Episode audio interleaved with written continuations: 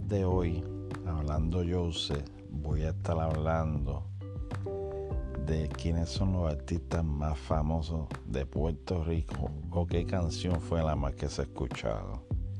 Sé que mucha gente de ustedes siempre opinan que va Bunny y que es mejor que Michael Jackson, que el artista número uno latino, pero se equivocaron porque estoy mencionando artistas, o voy a mencionar artistas que llevan décadas, más de 20 años, pegados, llegando a los 30 años, y tú dices, wow, como un artista que salió otros días, que está bien, que tienen su truco mangado, en mangado de, sonar en los YouTube.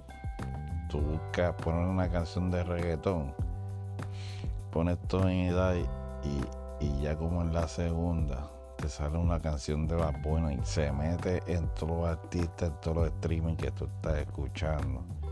No sé cómo hacen eso, si es pagando, etcétera, no lo sé. Pero para mí, aquí va mi top 5 de artistas puertorriqueños. Canción número uno, creo que es José Feliciano con Feliz Navidad. Para mí es la canción que un puertorriqueño ha sonado más. Se la sabe todo el mundo, no importa las edades, y que la canta todo el mundo en Navidad. Feliz Navidad. Segundo artista, tengo que mencionar a Luis Fonsi y Dari Yankee con el tema Despacito. Creo que todas las razas, todos los continentes se saben esa canción y acá pues muchos gringos o americanos la cantan despacito. Tercera canción, suavemente, Elvis Crespo. Aunque muchos no lo reconocen, pero ese tema, hasta el artista de Wakanda Forever la canta, la baila. Tema internacional, los americanos también la cantan se la sabe todo el mundo, todos los países, todos los continentes, la cantan, se la saben casi completa. Así que suavemente sería mi tercera. Cuarto tema, cuarto artista sería Dari Yankee.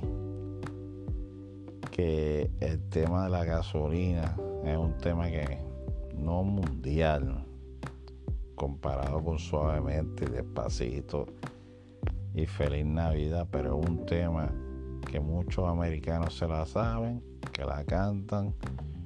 Y mucha gente en Europa no fue internacional, la internacional como, como despacito, que llegó allá a, a gente en Corea y Japón que se la saben, no tan grande así, pero el ritmo que le dio, que le dio Looney Tunes hace que la gasolina sea uno de los mejores temas. Próximo tema sería Bruno Mars con el tema de Grenade, que es una canción que muchos la cantan en América Latina, la cantan en inglés, la cantan en Europa. Pues Bruno Mars sería el número top 5, 5.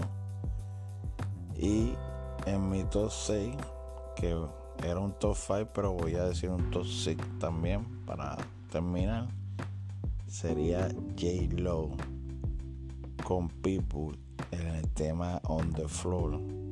Creo que ese es un tema grandísimo. Ella cantó en el Super Bowl.